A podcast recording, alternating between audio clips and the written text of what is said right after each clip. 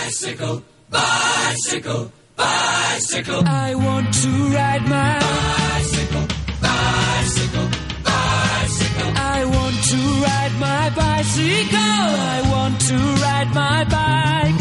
I want to ride my bicycle. I want to ride it where I like. Viajando despacio.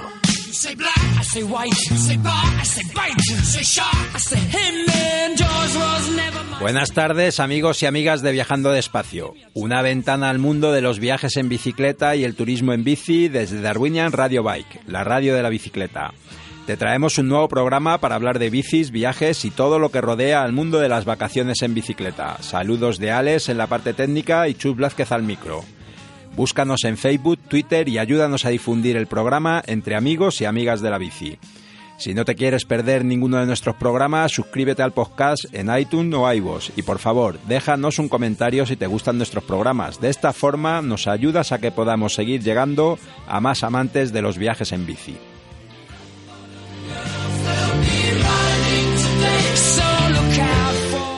Los 30 días en bici van llegando a su fin, se nos acaba el mes de abril, pero eso no significa que se acabe la bici. Siguen llegando muchas noticias relacionadas con ella.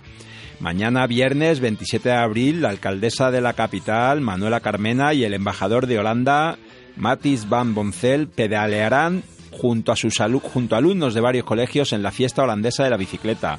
Por un día Madrid tendrá acento holandés y como no puede ser de otra manera, tratándose de los Países Bajos, los pedales serán protagonistas de sección en la que ha sido bautizada como la fiesta holandesa de la bicicleta.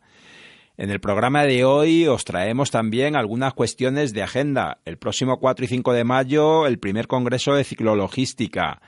El Campus Festival de Ciclologística Movemos la Sociedad que Sueñas. También nos hablaremos de las jornadas IATI que se celebran en Bilbao el próximo 12 de mayo. Y comenzamos el programa con un acento muy francés. Nos vamos a un destino que nos gusta muchísimo, el Luberon, en el corazón de la Provenza. Os vamos a volver a hablar de Bici y Toro, ese libro fantástico que une París y Madrid en bicicleta, porque hay un grupo de personas que está tratando de poner en marcha un homenaje a este fantástico libro. Y además de esos temas de agenda que os contábamos, vamos a finalizar con un gran viajero, Lorenzo Rojo, que nos atendió desde Ucrania, donde había parado para dejar pasar el invierno y que ya ha emprendido de nuevo su marcha rumbo a Vitoria, su final de viaje después de más de 20 años pedaleando el mundo en bicicleta. Ahora nos ponemos en marcha, súbete a la bici, nos vamos al Luberón. Ça s'appelle le boogie à vélo.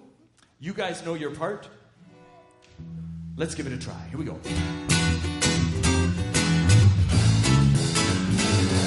N'oublie pas ton casque. Signal à gauche et à droite. Arrête, regarde et écoute. À bicyclette, suis le code de la route, on fait le boogie.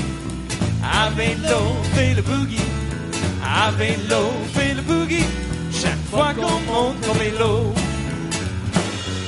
Si tu roules dans la rue et tu es perdu, ne panique pas, reviens sur tes pas, fais le boogie. À vélo, fais le boogie. À vélo, fais le boogie. Chaque fois qu'on monte ton vélo. Ok, ensemble, here we go. N'oublie pas ton casque. Signal à gauche et à droite. Arrête, regarde et écoute. À bicyclette, Buenas tardes, estamos en el Rendezvous France este año en París y estamos con Bianca de la oficina de turismo Luberon Cœur de Provenza, corazón de la Provenza. Ellos, además de ofrecer toda la información para organizar tu viaje en el Luberon, también son una agencia receptiva que organiza propuestas para que puedas disfrutar de esta magnífica región de Francia. Buenas tardes, Bianca. Buenas tardes, Muchas gracias por atendernos es un placer. y cuéntanos dónde está el Luberon y qué nos encontramos allí. Entonces, el Luberon es un destino que es localizado más o menos a 45 minutos de Marseille, 40 minutos de Aix-en-Provence y más o menos me- media hora de Avignon. Es realmente en el corazón de la Provenza ah, y es muy fácil de llegar en Luberon ah, gracias al aeropuerto de Marseille, que es más o menos 45 minutos de mm, Caballon en la autopista A7 ah, y también más o menos 40 minutos en la autopista más al sur ah, A51. El Luberon se encuentra, ah, es un territorio que se encuentra ah, adosado a los macizos de Luberon y de los montes de Vaucluse. Entonces es realmente un paisaje de montañas. Ah, para hacer muchas actividades fuera, porque es en el Parque ah, Natural Regional del Luberon. Ah, y es realmente el espíritu de la Provenza se encuentra en, el Luberon un poco más que en las grandes ciudades que tenemos alrededor ah, de esta región. Nosotros tuvimos la suerte de estar allí el otoño pasado Sí, ¿verdad? y la verdad es que es un destino fantástico para la bicicleta. Es perfecto para la bicicleta porque am, es realmente un lugar donde se puede hacer las bicicletas para todo todo el mundo. Para las familias, claro. Tenemos una autopista verde ah, que hace un poco más de ah, 36 kilómetros ah, entre Caballon y Apt. Solamente para las bici, para las familias y es muy fácil. Pero tenemos también otros ah, itinerarios mucho más difíciles para deportistas en las montañas, ah, en los am, pueblos pequeñitos, enca- encarema- am, encamarado en las montañas.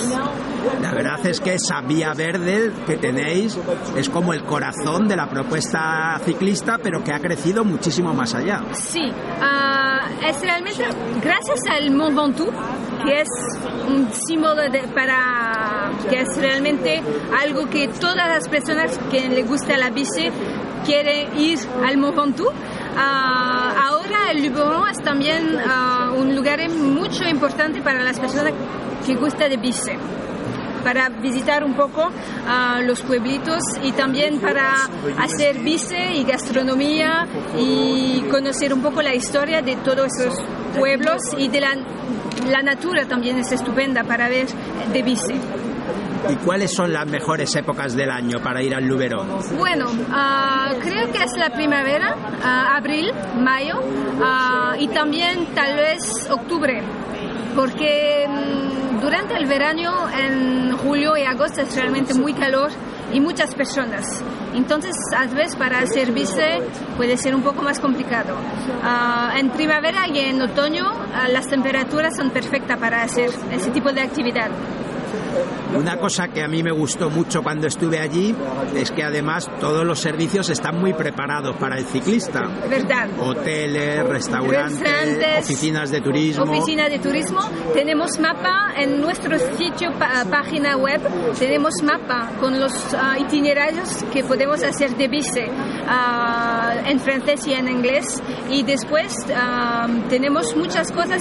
Por ejemplo, en los restaurantes tenemos guía para saber qué tipo de restaurante, a dónde ir ah, para las personas con bici, a dónde poder ah, hacer reparaciones también, bici normal, pero también bici eléctrica. Tenemos todo que es hecho realmente para ese tipo de, de actividad. Y Bianca, si estamos una semana en el Luberon, Sí. ¿qué no nos podemos perder? Bueno, hay algunos pueblos que son realmente típicos que no se puede perder, por, por ejemplo Gordes o Lourmarin, que son pueblos ah, parte de la Asociación de Plus Beaux Villages de France, los pueblos más bellos de Francia, am, donde hay castillo para visitar, ah, vistas imperdibles. Roussillon también con las ocres, que es una tierra ah, naranja muy específica, muy extraña un poco en esta parte de Provence. Am, Y, y déjame que diga que daba el color a las ruedas de las bicis en la antigüedad. verdad, Que, que la- verdad. ese el color. plástico, sí, el sí, plástico de la bici era hecho con las ocres de Roussillon, Sí, sí, exactamente. Y hoy en día se puede visitar ah, lugares donde la, las ocres eran producidas. Entonces sí, es muy interesante. Y, y es muy bonito ese sitio, es, Es un, el- el- un sendero de los sentidos, ¿no? Que, Un poco, es verdad. Ah, hay también los mercados. Cada día en todos los pueblos ah, encontramos mercados típicos con los productos de Provence ah, y todo que hay, los sentidos, las- los perfumes. Hay también la lavanda, claro, para ver en julio y julio, que es realmente un, un show espectacular, ah, los campos de lavanda. Y también la gastronomía, los restaurantes que son muy buenos. Vemos entonces que tenemos cultura, Sí. tenemos naturaleza, Sí. tenemos gastronomía, tenemos vino también. Tenemos vino, claro. El- los vinos del Luberon tenemos los las tres colores y eh, es siempre una sorpresa porque es muy diferente de los vinos del Côte du Rhône, o sea, de los vinos de Aix-en-Provence, por ejemplo, pero es realmente muy delicado, ah, con mucho carácter también y tenemos dos ah, apelaciones. Luberon y Vaucluse también. Entonces los vinos de Luberon son realmente para conocer también. Pues nada, tenemos un poco todo lo que necesitamos para disfrutar de unas vacaciones. ¿Verdad? Y además, muy cerca vuestro también hay ciudades patrimoniales muy Muy interesantes. conocida, por ejemplo, Aviñón, con el Palacio de los Papas. Ah, tenemos también Saint-Rémy, que fue un pueblo de los artistas ah, Cézanne, Van Gogh, ah, que es realmente estupendo también. O sea, Les Beaux de Provence, ah, un pueblo también encamarado en las montañas de Les Alpilles. Hay tanta cosa para hacer, una semana no es suficiente. ¿Y nos puedes decir vuestro sitio de internet para buscar más información? Sí, claro. El sitio, eh, en nuestra página se llama Luberon Cœur de Provence. Com. Perfecto. Pues muchísimas gracias, Bianca. Gracias a tú. Esperamos que este año os visiten más españoles montando en bicicleta. Espero también, espero también. Muchas Puedes gra- venir. Muchas gracias. De nada.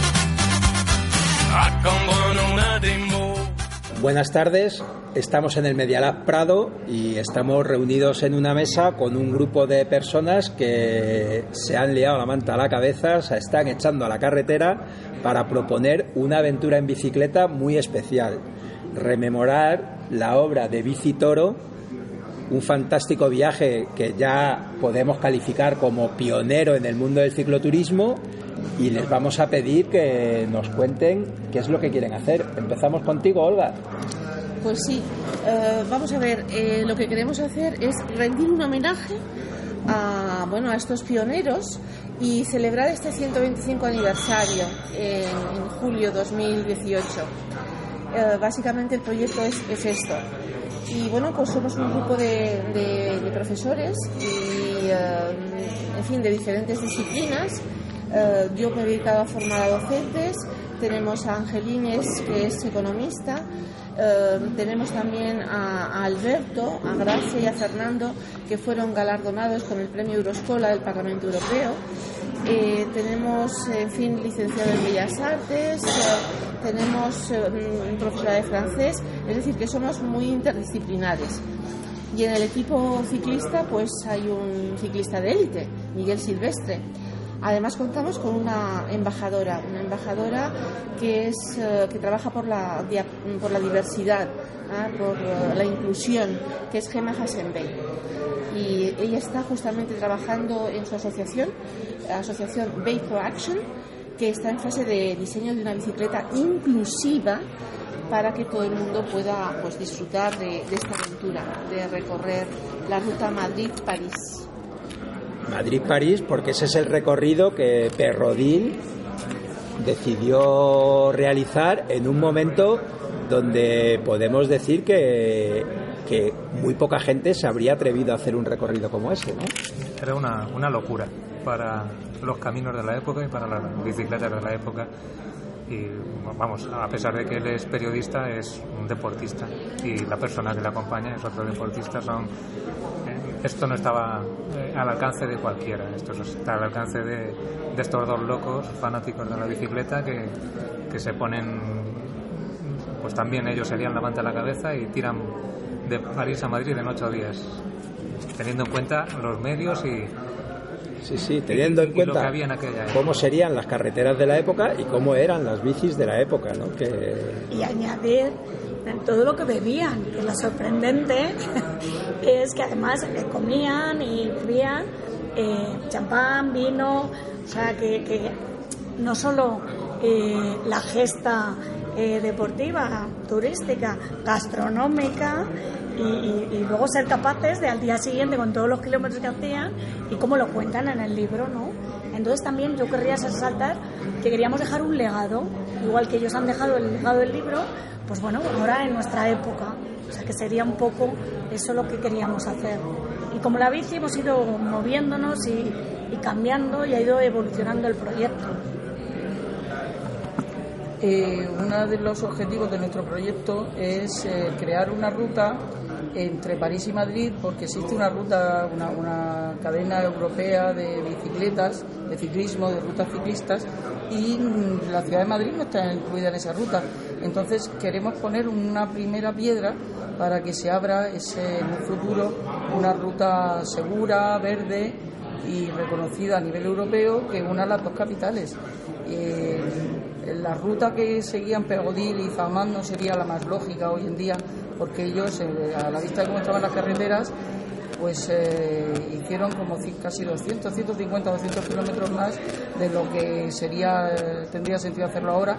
Entraron por Valladolid porque pensaban que entrar por Burgos las carreteras eran muy malas. Luego al llegar descubrieron que no, no lo eran tanto. Y aunque la futura ruta París-Madrid no coincida por completo al 100% con la ruta de Pegodil y Zamán, sí que, bueno, de alguna manera sería un homenaje a esos primeros pioneros. O sea, imagino, Gracia, que te refieres a incluirlo en esta red de Eurovelo que hablábamos antes, ¿no? Ver si de alguna manera podríamos convencer a Eurovelo de que esta podría ser una ruta interesante, ¿no? Para promocionar. Efectivamente, ese sería, eh, es casi un sueño, pero sería un uno de nuestros objetivos principales, sí. La verdad es que una de las cosas que sorprende es que este libro no se haya vuelto a editar en castellano hasta hace tan poco tiempo, ¿no? La primera vez que se edita en castellano. En francés se editó al año de, hacerse la, ruta y allí quedó abandonado hasta que hace unos siete años fue reeditado y aquí una editorial, la editorial española ha sido la que ha hecho la traducción y lo ha, lo ha sacado en nuestro país. La verdad es que estamos viviendo un momento verdaderamente de efervescencia de lo que es la publicación de libros que tienen que ver con, con los viajes en bicicleta, incluso con el ciclismo histórico, ¿no? Eh, en este programa hemos entrevistado hace muy poco a Juan Fran de la Cruz, un periodista deportivo con mucha relación con la bicicleta, que acaba de publicar un libro sobre Gustave Delot, ¿no? El ganador de las primeras dos vueltas ciclistas a España y hay un público también para este tipo de historias, ¿no? O sea, porque una cosa que es muy importante destacar del libro de Perrodil es que está muy bien escrito, o sea, que es que es una, aunque no seas un aficionado a la bicicleta, el libro engancha. Es divertido, se nota que está escrito por un periodista, está, tiene, tiene, tiene estilo y poniéndote en la piel de, de aquellos pioneros es algo que, bueno, es que no lo puedes dejar, te pones a leerlo y como es más cortito, en una tarde te lo devoras. Y tenemos que agradecer también a, a, vuestra radio, ¿no? El que hayáis hecho justamente en el programa número 22 una reseña sobre este libro. Eso ayuda muchísimo a difundirlo porque en pocos minutos te enteras de la esencia del mismo. Así que muchísimas gracias por habernos Nada, ayudado nada. en este proyecto sin saberlo. Gracias a vosotros por ponerlo en marcha y la verdad es que nosotros creemos que es una historia que tiene todos los ingredientes para que se mantenga en el tiempo y que siga teniendo ese espíritu vivo, ¿no? Yo, yo creo, y lo hemos comentado en algún momento, que quizá una de las cosas que ha llevado a que tarde tanto en salir publicado en castellano es que la ironía de Perrodil hacia España y los españoles es ácida, ¿no? Eh, y, y por otro lado, yo creo que hoy día está bien ver cómo nos veían y que en parte también debía ser la imagen que transmitíamos hacia el exterior, ¿no? Lo, que peor llevaban era no encontrar eh, en los pueblos por los que pasaban, todos los pueblos para ellos eran pequeños. Y el no encontrar sitios donde poder saciar el hambre o, o- beber siquiera un buen vaso de leche, o, eh, todo eso lo llevaban horriblemente mal y lo dejan reflejado constantemente en el libro. Sí, sí, la verdad es que son, a veces la crítica es despiadada, ¿no? Pero, pero también probablemente la realidad de esa España de esa época debía ser difícil, ¿no?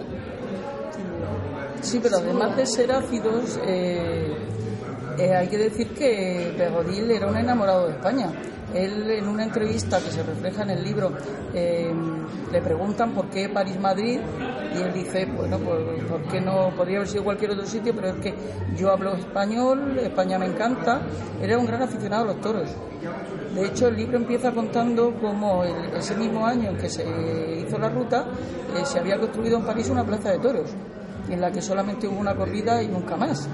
Pero bueno, él, era, ya te digo, muy aficionado a los toros y un enamorado de nuestro país. Y además habían preparado muy bien el, el trayecto, lo habían preparado concienzudamente, eh, tenían un grandísimo grupo de apoyo, era un proyecto muy innovador para la época, estaba muy equilibrado, cuatro días pasaban en Francia, cuatro días en España, o sea que eran realmente exquisitos en todo. Sí. Hay que decir que, claro, ellos iban dos en bicicleta, pero había un equipo que les seguía con el equipaje viajando en tren, que a veces era casi más, tardaba más tiempo en llegar el equipaje del tren que ellos en la bicicleta, ¿no? O sea que, que la verdad es que eso deja anécdotas muy graciosas también en el libro, ¿no? O sea que, y muy interesante, cuéntanos, Olga, porque ellos realmente probaron esas ruedas, ¿no? O sea, era un proyecto que también tenía una parte de innovación, ¿no? Totalmente, totalmente. Gladiator en, en ese momento estaba experimentando con esas, con esas ruedas, ¿no?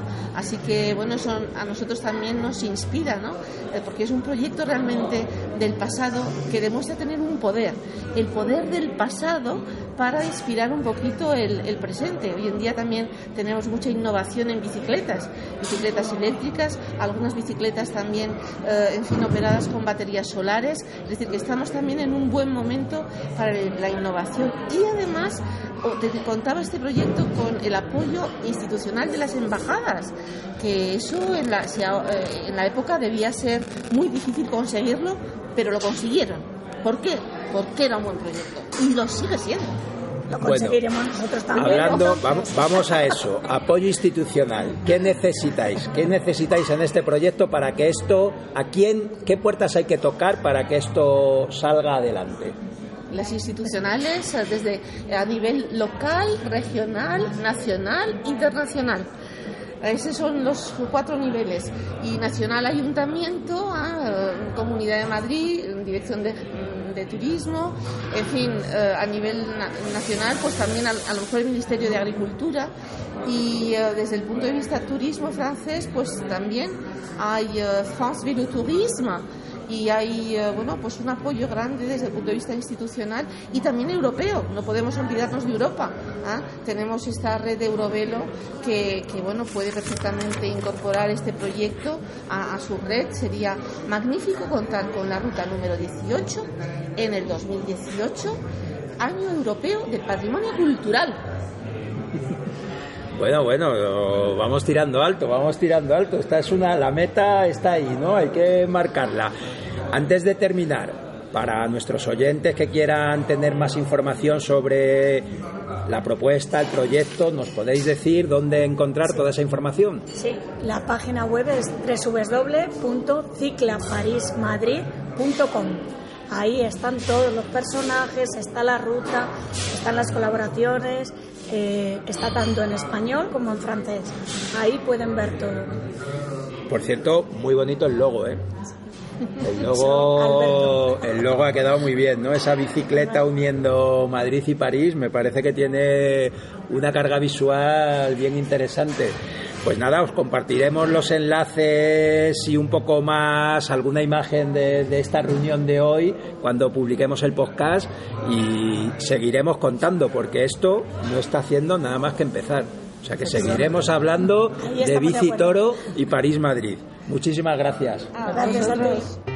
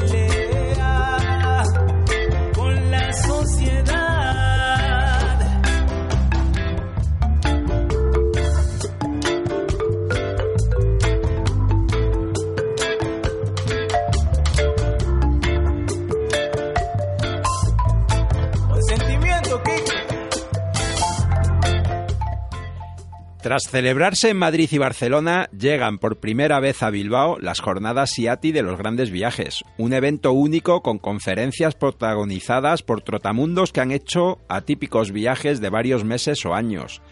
Pablo Strubel, organizador de las jornadas junto con Iciar Marcotegui, nos va a dar más detalles. Buenas tardes, Pablo. Hola, muy buenas tardes, Chus. Muchas gracias por atendernos y, y cuéntanos cómo van a ser estas jornadas SIATI en Bilbao. Bueno, siguen un poco la filosofía de las jornadas que se han celebrado tanto en Madrid como en Barcelona y de las que ya hablasteis. Y entonces eh, intentamos acercar la historia de gente normal, viajeros que un buen día se han decidido liar la manta a la cabeza y hacer un gran viaje. Y lo que nosotros llamamos gran viaje es un viaje de varios meses o años, ¿no? Que es eh, un viaje que requiere un poquito más de planificación, al menos en lo que es el, aspecto laboral, personal, etcétera, etcétera, del viaje.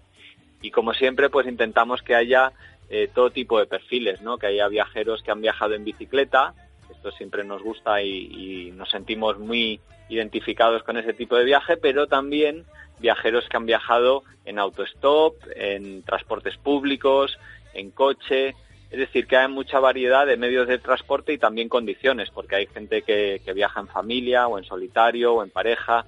Eh, en la variedad está el gusto, es lo que decimos. La verdad es que además, con el paso de los años y el paso de las ediciones, lo que ya se va recogiendo es un auténtico plantel de viajeros que nos demuestran que el mundo está lleno de locos maravillosos y la falta que nos hace eso, ¿no? sí, la verdad, empezamos hace seis años en, Madrid como un evento eh, de cuatro tardes, ¿no? De, entre semana del mes de mayo y poquito a poco ha ido creciendo y nos hemos, digamos, expandido o intentado contagiar la ilusión y, transmitir estas historias a Barcelona, a Sevilla y ahora a Bilbao. Y te he de decir que el primer año, bueno, eh, exagero un poco, ¿no? Si, decimos que nos costaba encontrar eh, viajeros de largo recorrido, mm, es un poco una exageración, pero es que cada vez nos cuesta menos. Cada vez lo que nos cuesta más es decidir qué viajeros hay, porque afortunadamente eh, cada vez somos más los que pues recorremos el mundo sin prisa y sin tiempo, ¿no? Viajando despacio, que es como nos gusta viajar a todos. La verdad es que sí, y, nosotros os agradecemos porque prácticamente siempre hay representantes del viaje en bicicleta en estas jornadas y demuestran que, es una muy buena manera de hacerlo. Sí, además, ¿quién mejor que vosotros para saber que poco a poco o en los últimos años está cogiendo mucho, mucho auge el tema del viaje en bicicleta? Eh, nosotros, Iciar y yo, que somos los organizadores, en general hemos viajado en transportes públicos, pero creo que nos estamos sumando a la bicicleta como mucha gente, pues no solo por una cuestión ecológica y por un ritmo de viaje, ¿no? sino porque viajar en bicicleta permite la total autosuficiencia y además es baratísimo, ¿no? Y entonces cada vez más gente se está animando a viajar y de hecho en el cartel de, Bilbao pues vamos a tener tres personas que han viajado en bicicleta todo el recorrido o una parte de él. Pues nada, son Yolanda Muñoz, Joseba Fernández y Cigor y María, ¿no? Poliquiqui, Poliquiqui, que, que, esperamos que alguno de ellos lo podamos tener aquí en estas próximas semanas también para contarnos sus aventuras. Pues ojalá, porque mira, Yolanda Muñoz estuvo dos años pedaleando desde Vitoria-Gasteiz, se fue recorriendo por Oriente Próximo, Europa y Oriente Próximo hasta, hasta Asia y luego volvió por Asia Central. Casi, casi dos años de bicicleta pedaleados en, solitario, esta chica de, de Gasteiz. Y luego Sigor y, María, ellos estuvieron también más de dos años eh, en un viaje enorme que les llevó desde, desde Andalucía, recorriendo toda Europa, Irán, Pakistán, todo eh, Asia luego y sudeste asiático, hasta Nueva Zelanda llegaron esto un pedazo de viaje. Y Joseba Fernández, que empezó su viaje en transportes públicos y, él es un amante de la naturaleza y la montaña, pues el, viaje a mitad de recorrido, en cuando ya llevaba más de un año y medio, pues le puso una bicicleta entre las piernas y siguió pedaleando. Así que son tres experiencias maravillosas que ojalá podáis contactar con ellos para, para un futuro programa. Seguro que sí. Y Pablo, para finalizar, dinos fechas y dónde encontramos toda la información. Sí, mira, va a ser el 12 de mayo, que es un sábado, un sábado completo de diez y media a siete y media de la tarde en Bilbao, en el centro de Bilbao, en un sitio estupendo que se llama el Bilbo Rock, que es una antigua iglesia que han habilitado para conciertos y espectáculos en el pleno centro y toda la información y las entradas se pueden conseguir en jornadasgrandesviajes.es. Esa es la web, jornadasgrandesviajes.es. Pues nada, ahí lo dejamos y, seguiremos contando sobre estas jornadas y sobre esos locos maravillosos que nos hacen la vida tan feliz y nos dan tanta envidia, también hay que decirlo. Eso es, eso es ese es el problema de organizar las jornadas y de venir a ellas que en el fondo te meten más ganas aún de dejarlo todo aparcado una temporada y salir a pedalear y viajar despacito, que es como nos gusta. Ese veneno genial del viaje, ¿verdad? sí. Pues nada, muchas gracias y, bueno, que lo disfrutéis mucho y seguiremos hablando de ellas. Un abrazo. Un gusto. Gracias, chao.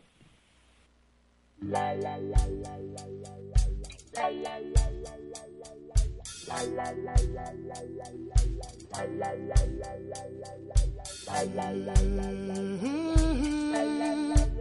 Mm-hmm.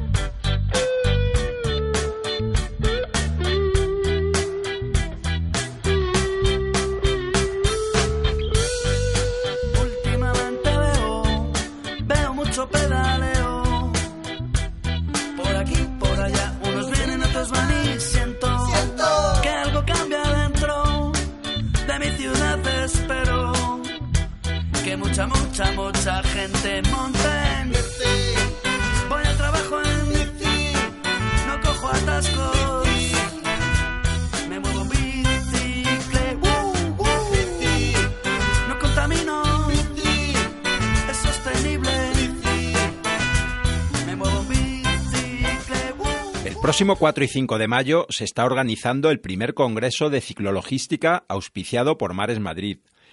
El nombre Campus Festival de Ciclologística. Movemos la sociedad que sueñas. Y tenemos con nosotros a Javier Esquillor de Mares Madrid para que nos cuente más sobre esta propuesta. Buenas tardes, Javier. ¿Qué tal? Buenas tardes, Chus. Muchas gracias por atendernos y, y, por favor cuéntanos, cuéntanos cómo va a ser este Campus Festival de Ciclologística.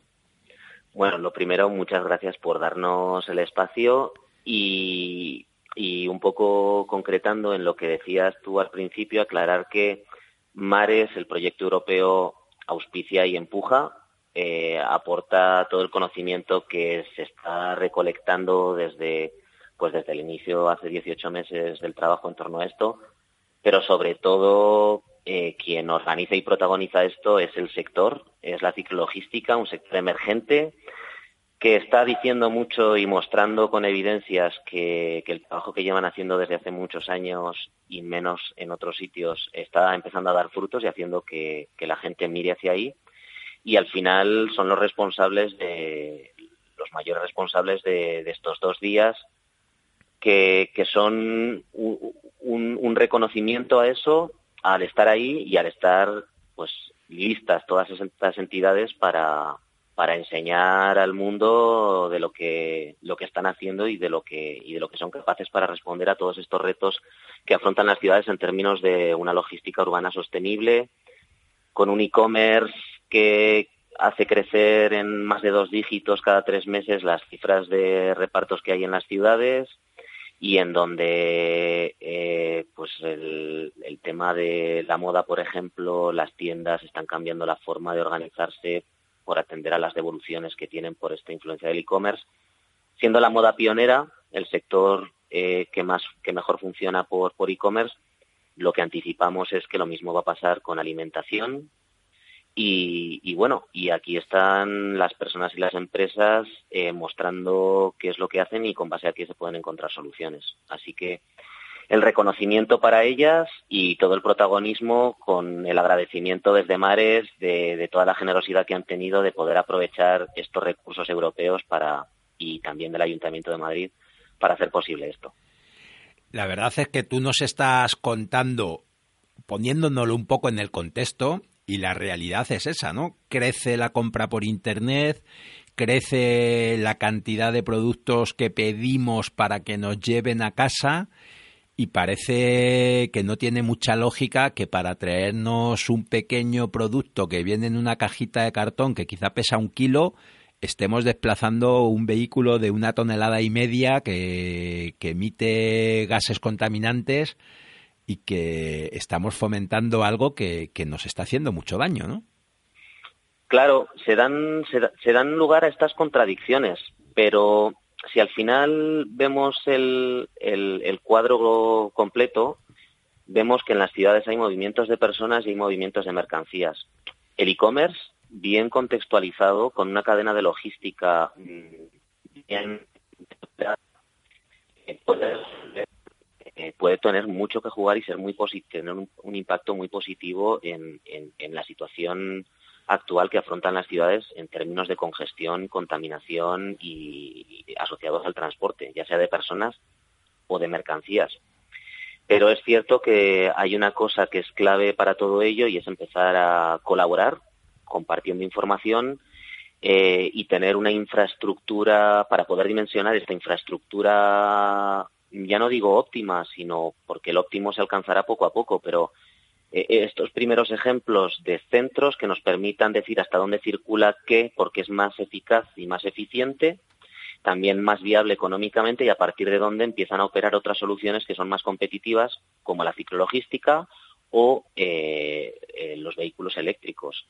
O en las zonas más cercanas la, gente que vaya haciendo repartos repartos a pie.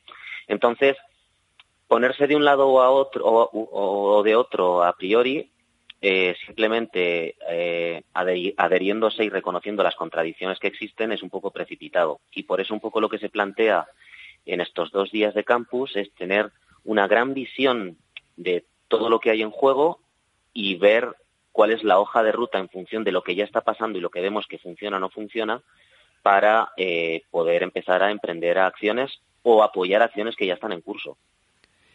La verdad es que vemos que la ciclologística lleva ya unos años de desarrollo, ¿no? Aquí en Madrid tenemos ejemplos de mensajerías en bicicleta con larguísima experiencia, con muchísimos años de experiencia, incluso propuestas ya más de ciclologística que han funcionado bien en, en Donosti, en Zaragoza, pero sin embargo seguimos viendo que son muchas iniciativas aisladas y que quizá hace falta una propuesta como esta para crear un conglomerado mayor ¿no? y, realmente poder dar una respuesta a las demandas actuales.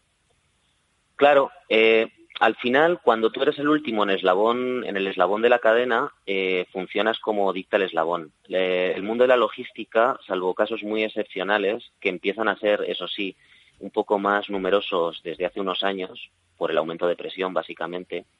Eh, la colaboración entre entidades dentro de la cadena de valor no es, no es lo normal. Entonces, el hecho de que los grandes operadores sean independientes imponen unas restricciones muy grandes a que los operadores más pequeños dentro de las ciudades puedan eh, plantearse modelos más colaborativos. No, no es no, no es algo que les impida hacerlo, pero sí que es una tendencia dentro del sector.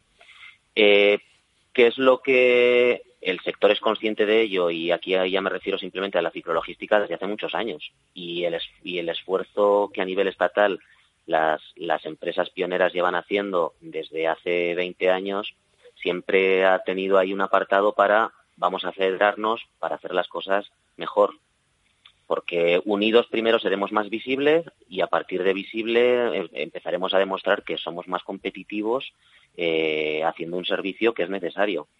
¿Qué es lo que pasa? Que, sí que es cierto que ahora mismo, eh, por ejemplo, además de esta asociación ciclologística a nivel estatal, que es la que realmente está pues aportando la organización del campus a nivel de contenidos y de contactos, y también de tiempo y dedicación totalmente eh, generosa.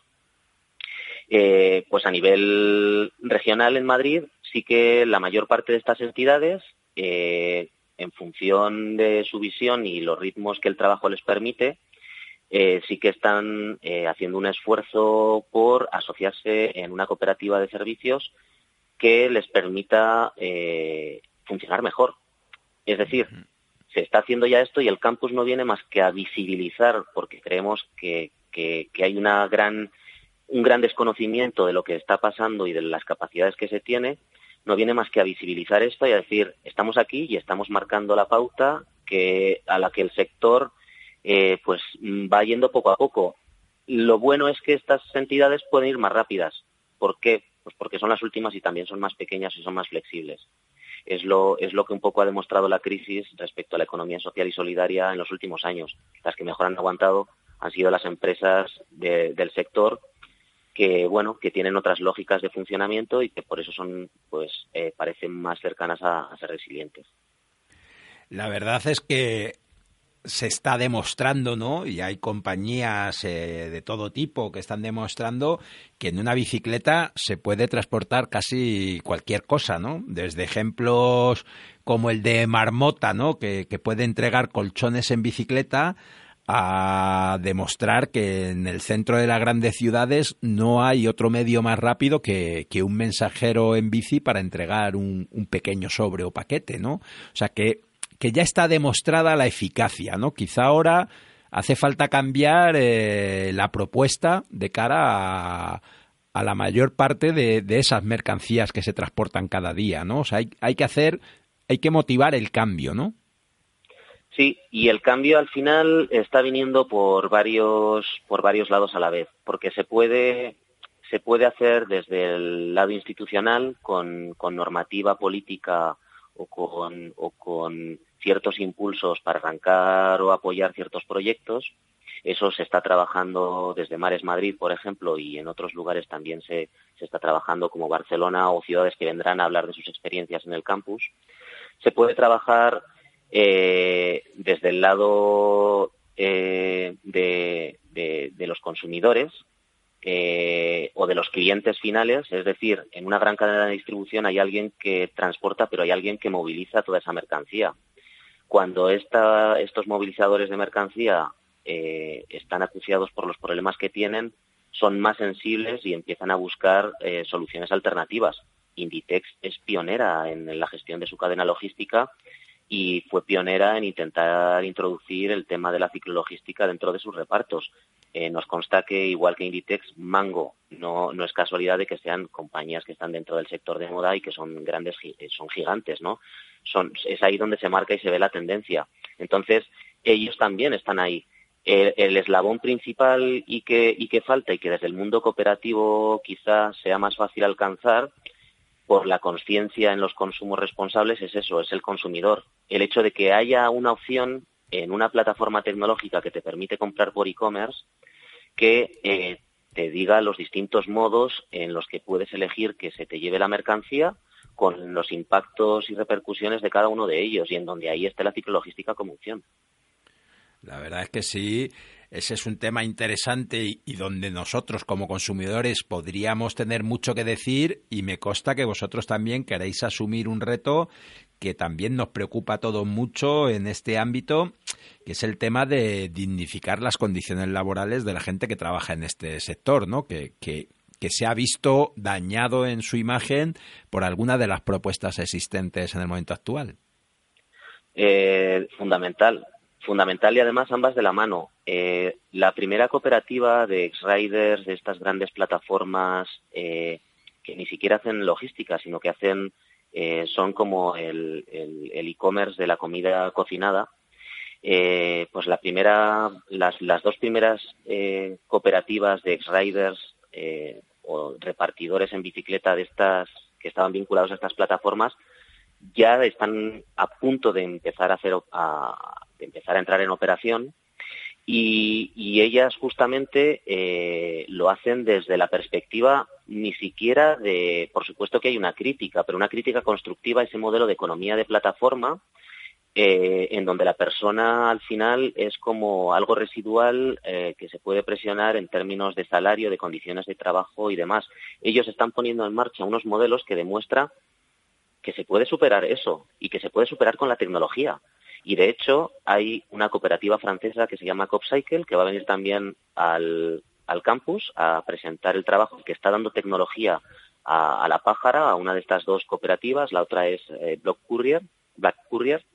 Eh, lo que está pasando es que hay tanta gente afectada que antes no estaba afectada por, por la situación económica a nivel de acceso a conocimiento, acceso a recursos, con o sin estudios, pero tiene reglados, me refiero, pero con acceso a tecnologías que les empoderan y que les permiten poner en marcha soluciones igual o más competitivas que las que ponen las otras entidades que todavía mm, pues no ven a, la persona en el centro de su modelo de negocio. Eso está ahí, de eso vamos a, tratar, eso se está en base a qué, con base a lo que ya está pasando y esas son las cosas que queremos compartir compartir con, con, la gente que venga al campus, de que una alternativa centrada en las personas es posible, porque ya está en marcha.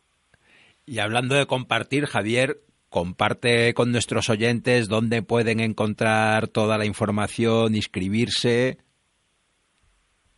Pues la información está ya en la web de Mares, eh, Mares Madrid. En actualidad creo que ahora mismo nuestras compañeras de comunicación han hecho una, una portada ahí ad hoc eh, en donde en primera plana sale la información del campus en la página de entrada ya de Mares Madrid. También se puede encontrar en el apartado de, agenda. Y, aparte de eso, decir que es un evento abierto, inscripción libre, eh, días 4 y 5 de mayo en, torno al, en torno a la sede del Mar de Energía que está en calle de Toledo 108 si bien el evento del viernes, con los paneles que habrá, va a ser en el edificio que está justo anexo eh, del otro lado de la calle La Paloma, en el Centro Cultural de Puerta de Toledo. Pues muy bien, pues 4 y 5 de mayo, movemos la ciudad que sueñas, Campus Festival de Ciclologística. Muchas gracias por atendernos y, y nada, seguro que nos vemos por allí. Pues un gustazo, gracias a todas y por mover la ciudad que soñamos entre todas. Un abrazo, Javier, gracias. Un abrazo, chus, bye.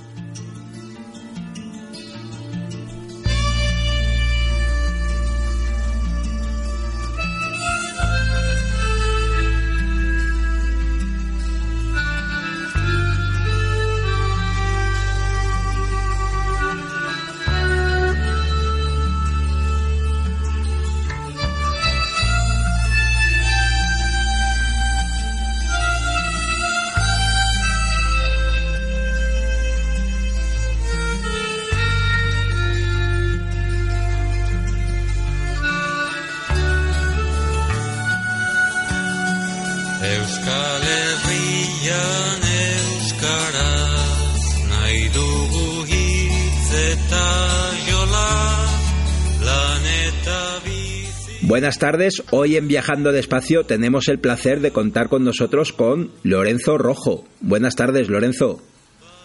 Hola, buenas tardes, ¿qué tal? Lorenzo, creemos que estás en Ucrania todavía, ¿no? Sí, estoy en Ucrania, estoy en una ciudad del este de Ucrania que se llama Khmelnytskyi. ¿Y qué, qué te podemos preguntar después de casi 21 años de viaje en bicicleta dando la vuelta al mundo? Bueno, me podéis preguntar lo que queráis.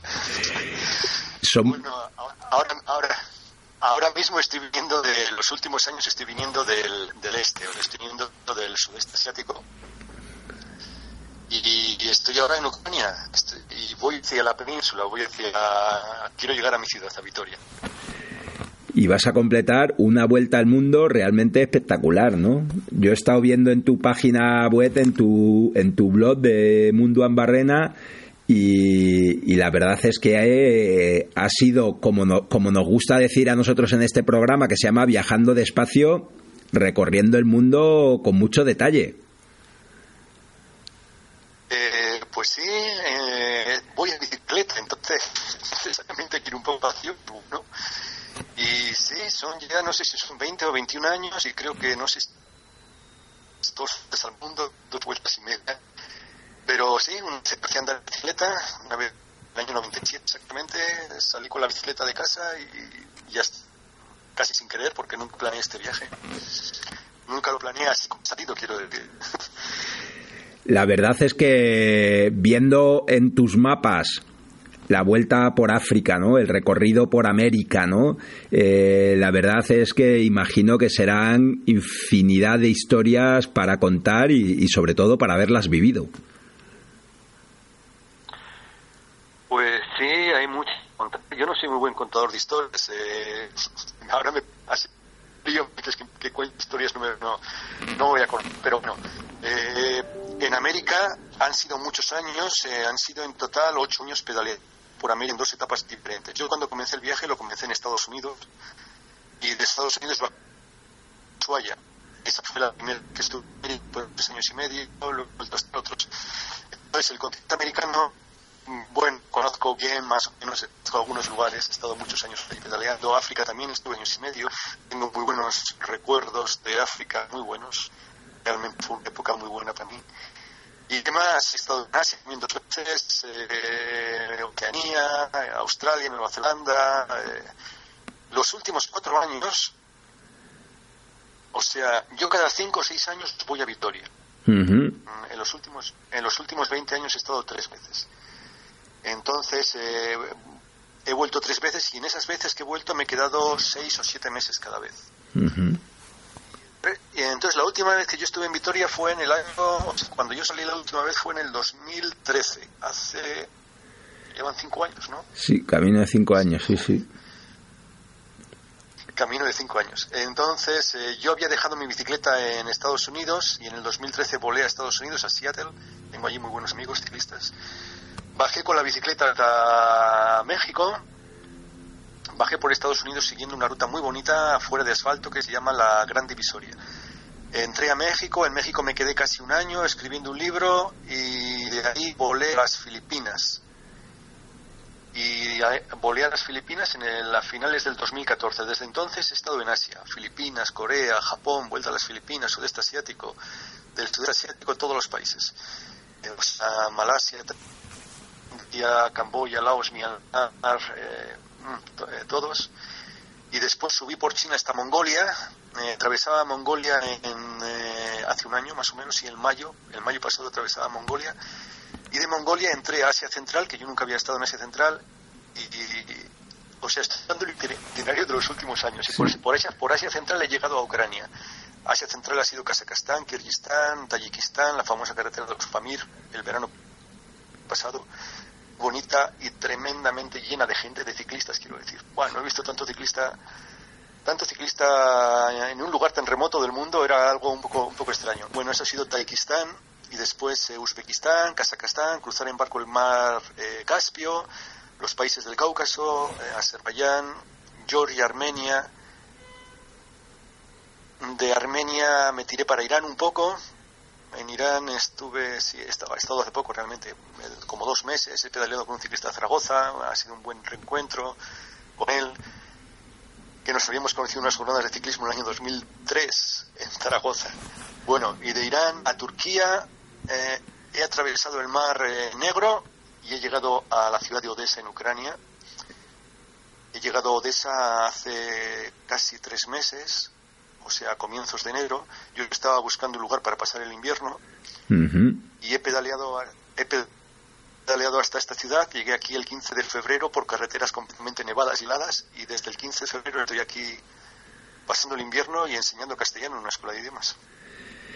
La verdad es que, claro, lo que tú dices, solo nos estás contando los últimos años y es un viaje que, que muchos casi no hemos hecho en toda nuestra vida, ¿no? O sea, en tu caso ya podríamos hablar de que tu vida es el viaje, ¿no? O sea, son muchos años seguidos viajando.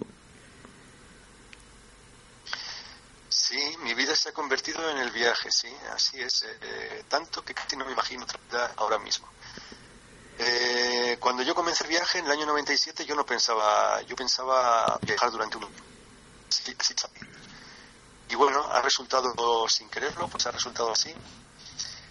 Y siempre sobre la marcha, o sea, siempre fue, siempre ha sido el deseo de continuar, el estar a gusto en la ruta, el querer volver a, los cielos lluvia del país, del País Vasco.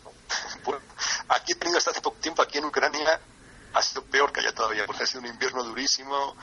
Después del frío y de la nieve ha venido días también muy oscuros de lluvia y ahora justo hace tres o cuatro días ha llegado la primavera. O sea, quiero decir que estoy viendo el sol en la hace temperaturas y mangas de camisa, y eso me parece importante este país. Bueno, es una alegría ver el sol.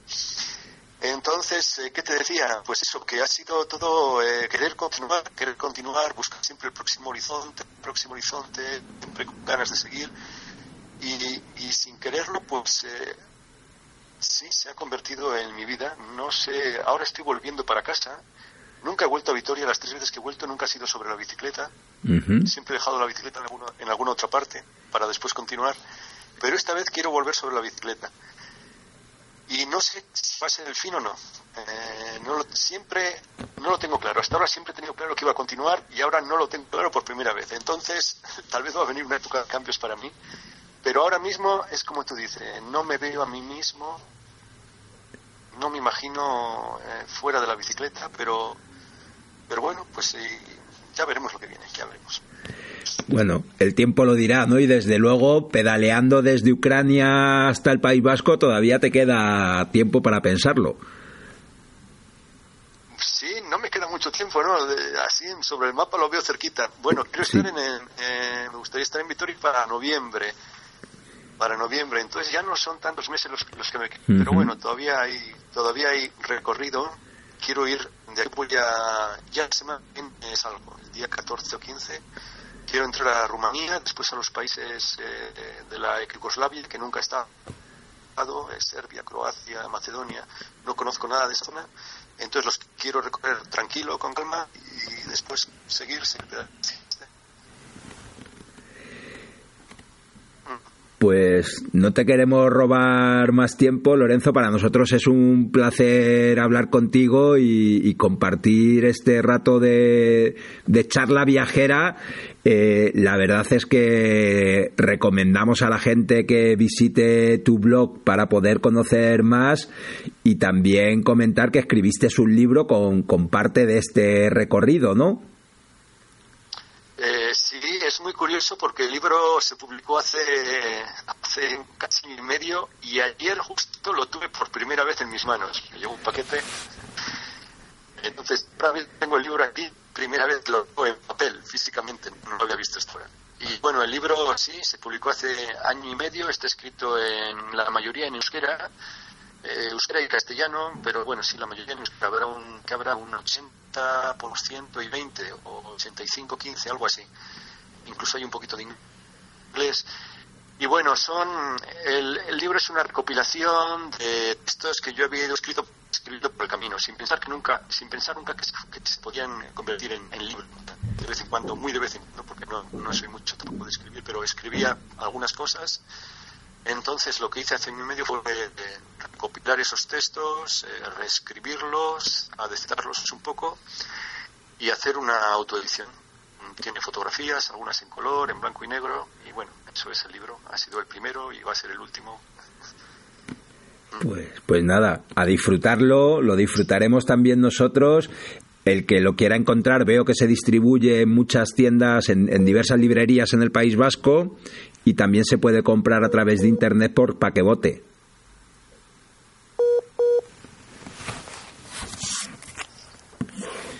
No sé si me oyes, Lorenzo, parece que se cortó. Sí, se cortó. Ah, vale. Bueno, simplemente decía que, que, se puede encontrar en diversas librerías en el País Vasco y que también se puede comprar a través de Internet por paquebote. Y, nada más, muchísimas gracias, que tengas muy buen viaje y es que ricasco, Agur. Bueno, muchas gracias a vosotros por, por ponernos en contacto. Venga, que vaya todo bien. Estupendo, gracias. Agur. Agur. Bicycle, bicycle, bicycle. I want to ride my bicycle, bicycle, bicycle. I want to ride my bicycle. I want to ride my bike. I want to ride my bicycle. I want to ride it where I like. You say black, I say white. Como siempre, un placer compartir este tiempo de radio. Llega el puente de mayo, un momento fantástico para disfrutar de la bicicleta recorriendo caminos y carreteras de todas las partes del mundo. Recuerda, no vamos en bici para añadir días a nuestra vida, sino para añadir vida a nuestros días. Si te apetece contactar con nosotros, puedes escribirnos a viajandodespacio@rutaspangea.com Viajando despacio ha contado con la participación en la parte técnica de Alex. Muchas gracias, Alex, y gracias a todos vosotros por haber llegado hasta aquí. Viajando despacio te espera los jueves de 7 a 8 de la tarde. Hasta la semana que viene. Un saludo viajero y a dar pedales.